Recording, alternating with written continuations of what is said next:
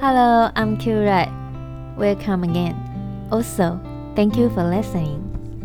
I'm a normal girl and also a Christian. This podcast is a place uh, where I share about my faith and how our Heavenly Father, Jesus, and Holy Spirit are with me and guiding me every day in my life. Uh, I want to tell you that God loves you, and I believe that you are loved and you are precious and uh, you are honored in God's sight. No matter how the situation you are struggling in looks like, I pray to God that you will get through it and you will see that you are surrounded by the grace of God. Um, today, I want to share some reminders from God to me, and I will to uh, I would like to pray for you, my listeners, and I hope that um, I hope that uh, after listening to this episode, you can go back to read the uh, chapter in the Bible from which I got something from God, as I believe there are some unique messages for you from God. That is that is definitely different from mine.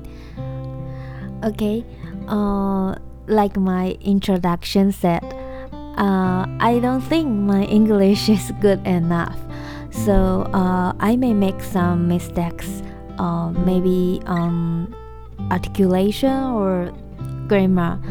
Um, I hope you don't mind, please. Okay, this morning, I uh, when I opened my Bible, I originally wanted to read Galatians, uh, but I, I don't know. However, I felt a stirring in me, and it seemed that the Holy Spirit was telling me to go to the book of Isaiah. But actually, I do not enjoy reading the book of Isaiah because the messages are too uh, serious in a way that they can be difficult to understand. After all, Isaiah was a great prophet, so he wrote uh, he wrote down some messages from God which can be challenging to read sometimes. But uh, I want to tell you, it it was it was amazing when I read chapter 1. Just followed Holy Spirit voice. I was uh, reminded that wow, um, our Heavenly Father feels sad when He sees uh, His children turning their backs on Him and rejecting Him. He sees His children uh, trying a lot working hard and using their own strength on everything, trying to fit the rules of this world, and gaining nothing but only infected wounds, bruises, and welts. I just feel that he is calling. He is calling his people through his prophet. I can feel his heart. I don't know how to explain. I just can feel his heart. Just like he is saying, Turn to me, run to me, my children. I feel my heart breaking when I see that you are using your own way to face this mess. Come, my children, come to me. I will bandage you. I will anoint you. Wow. I I, I just felt that I, I just can feel uh, his heart so real. It was amazing. But uh, I have to say, uh, in the past, uh, when I read chapter 1 of the book of Isaiah, I felt that uh, God is so mean. But today, today is totally different. I feel that uh, I have touched the heart of God, which is full of love. Because of this love, He has been calling His people from all over the world for the past 2,700 years. Until now, He is calling too. So, uh, after uh, powdering God's words, think about that and uh, being filled with His love. I I, I, I just I just uh, I just told God God I wanna turn to you. I wanna turn to you again. Please cleanse me and let me be clean again. I wanna give you my heart. I wanna give you my heart. Because this is uh, the one thing I have to uh, sacrifice and offer to you. This is the only thing I have that I can give to you. And I wanna change. I don't wanna hurt your heart again. I wanna turn to you. Uh, be honest.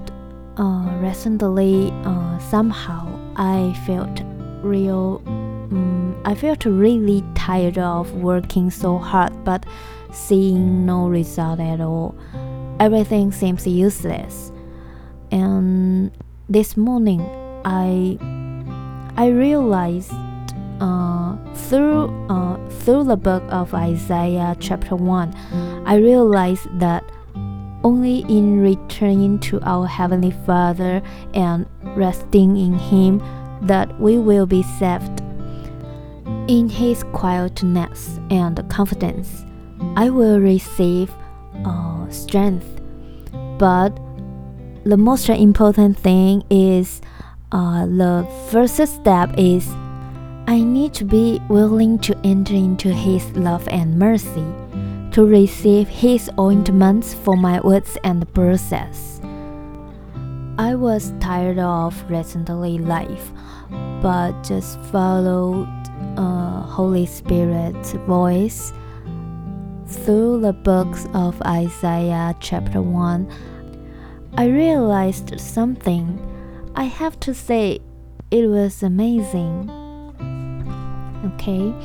Uh, if you share the same feelings as me i thank god for giving us this chance to see ourselves in the right light so that that's why we can remind each other together.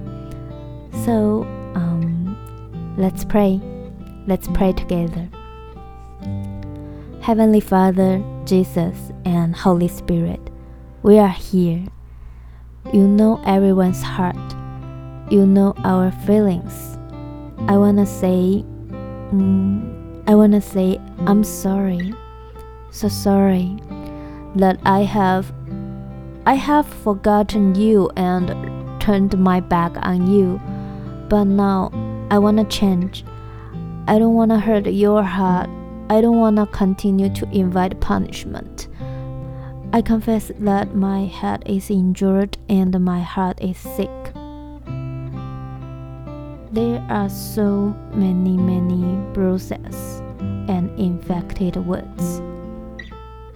I wanna say, I need you. I need, I need your ointments and bandages. I wanna listen to you.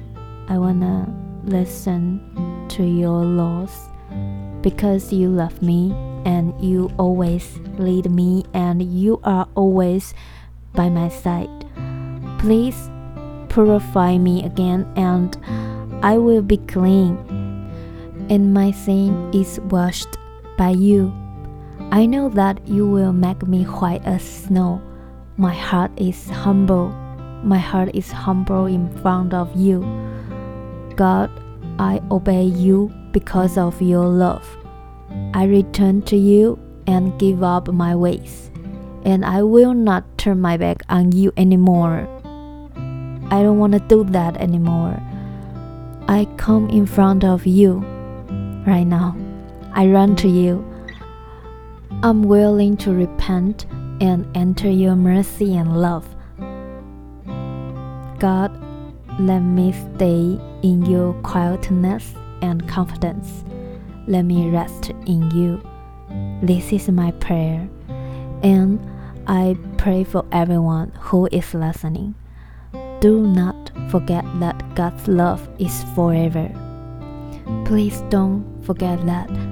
Even we feel um, we are in the darkness. His love can give us a breakthrough. So, please, my brothers and sisters, do not stay in the valley of death. Do not sit there too long. Please, do not sit there too long. We have hope. I, I know, I, I know the feeling is real, so real and so hurt, but His love, God's love, is real too. We can get up, we can hold on to His love. His love is great, so, so great, so wonderful, beyond all we can imagine. So, let's get up and run to God, run to Him, run to Him. How a wonderfully kind, tolerant, and patient Father is waiting for you, and this is God's love. Let's run to God together. We pray all this in Jesus' name. Amen. Okay, uh, thank you for your listening. If you are willing to share your story or if you need someone to pray for you, you are most welcome to email me. I will try my best in English to pray for you, even though uh, I think I think we may uh, speak different languages, but I believe that we share the same love from God. If you are blessed by this podcast, please feel free to share this podcast with others. I pray that you will experience more and more of God's grace every day. So, until next time, goodbye.